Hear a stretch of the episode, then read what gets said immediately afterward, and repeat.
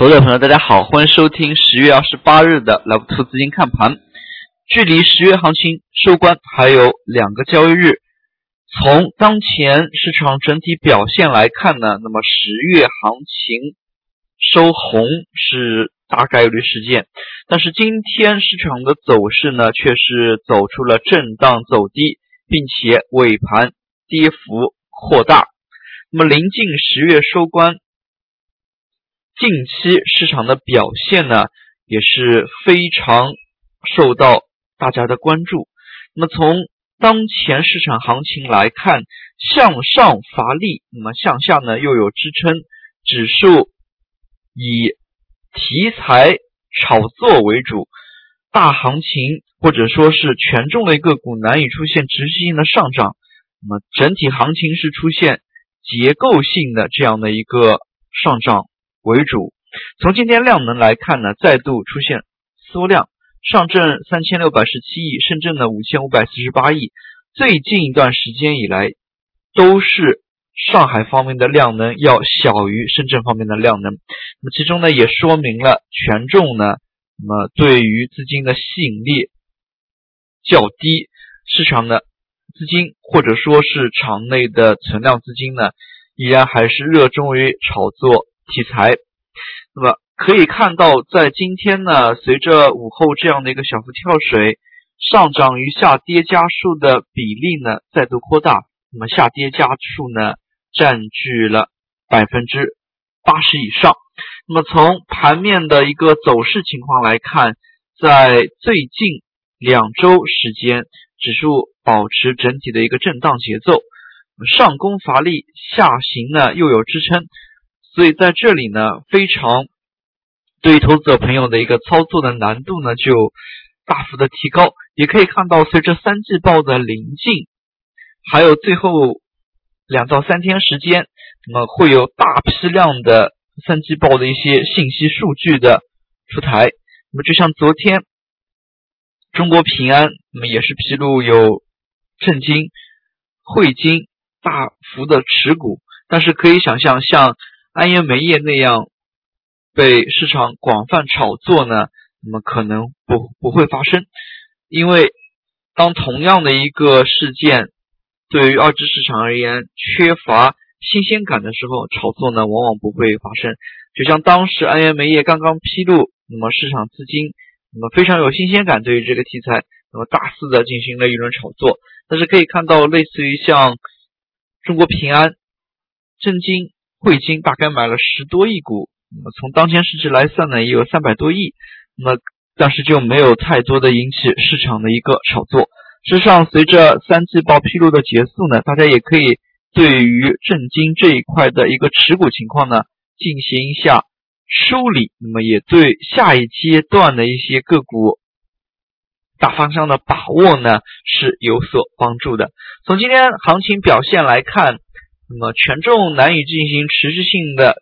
走势，创业板出现回落，所以整日盘面呢就走得相对难看。那么缺乏一条主线来带动盘面，虽然盘中呢一度也有中国石油，类似于午后银行，那么都有拉升，但是对于盘面的一个影响力呢，那么在众多个股下跌之下呢，那么可以说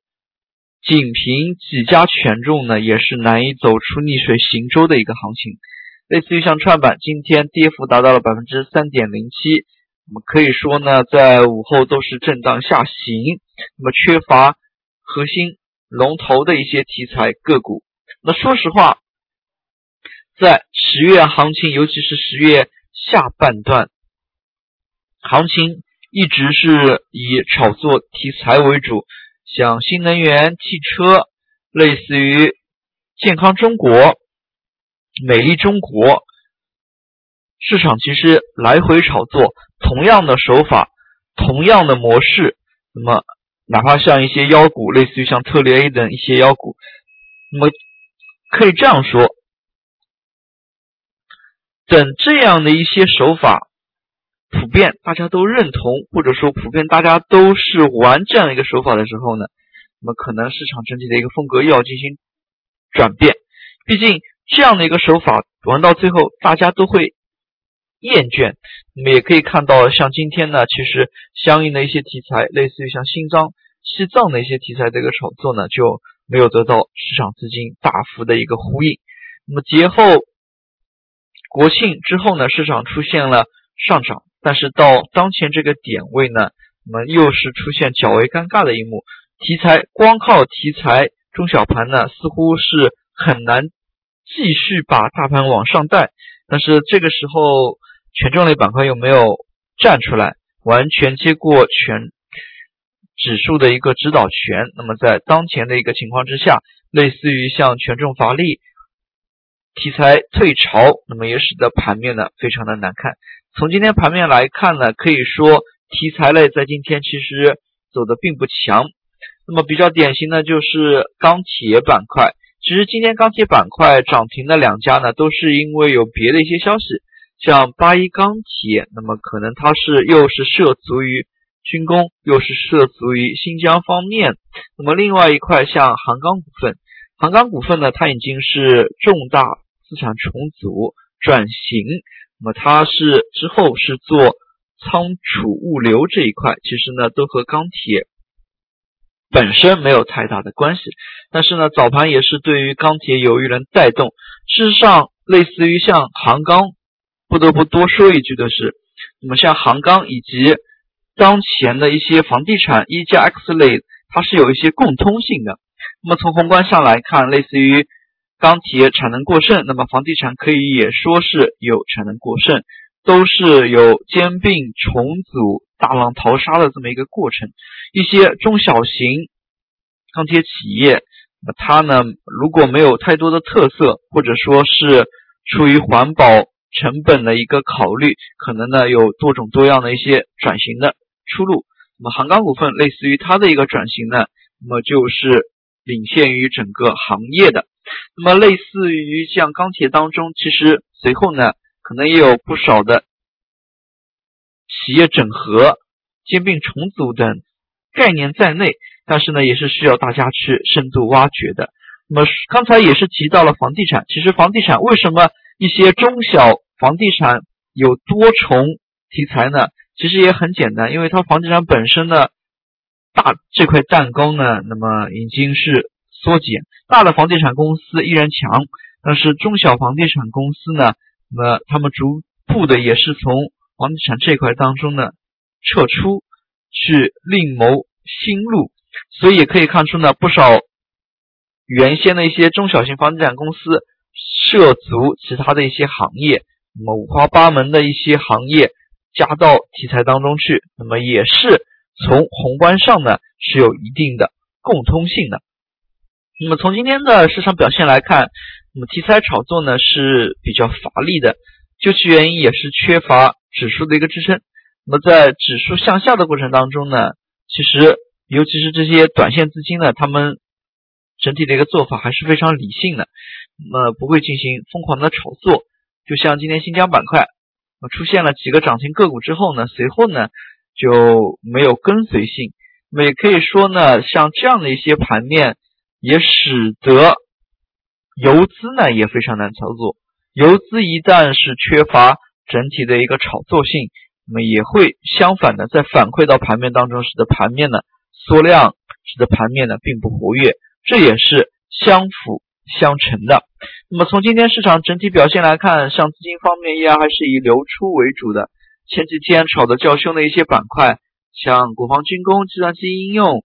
传媒以及电商等这一些呢，资金流出就是靠前，但是也不能说他们。一天的流出，随后呢还会持续流出，那么也可以要看一下他们的一个连续性。那么很多一些个股，它的一个资金流出呢是在获利了结的一个前提之下的。毕竟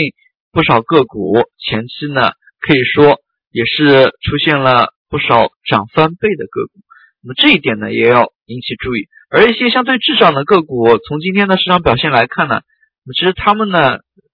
滞涨之下，今天其实跌幅呢也有限，这也是盘面当中的一个特点。对于滞涨类的个股，其实投资者朋友倒不必十分的在意它的一个下跌情况。从今天市场表现来看呢，像医疗器械服务、健康中国这个概念呢，可以说已经有回落了。那么龙头个股呢尚有余力，今天九安医疗还是封住了涨停，但是其他的一些个股呢，那么都有不同程度的下跌。题材炒作出现这样的一个情况，那么后期能否再起一波呢，就很难说。那么尤其是当前资金心态非常不稳定，那么不少资金呢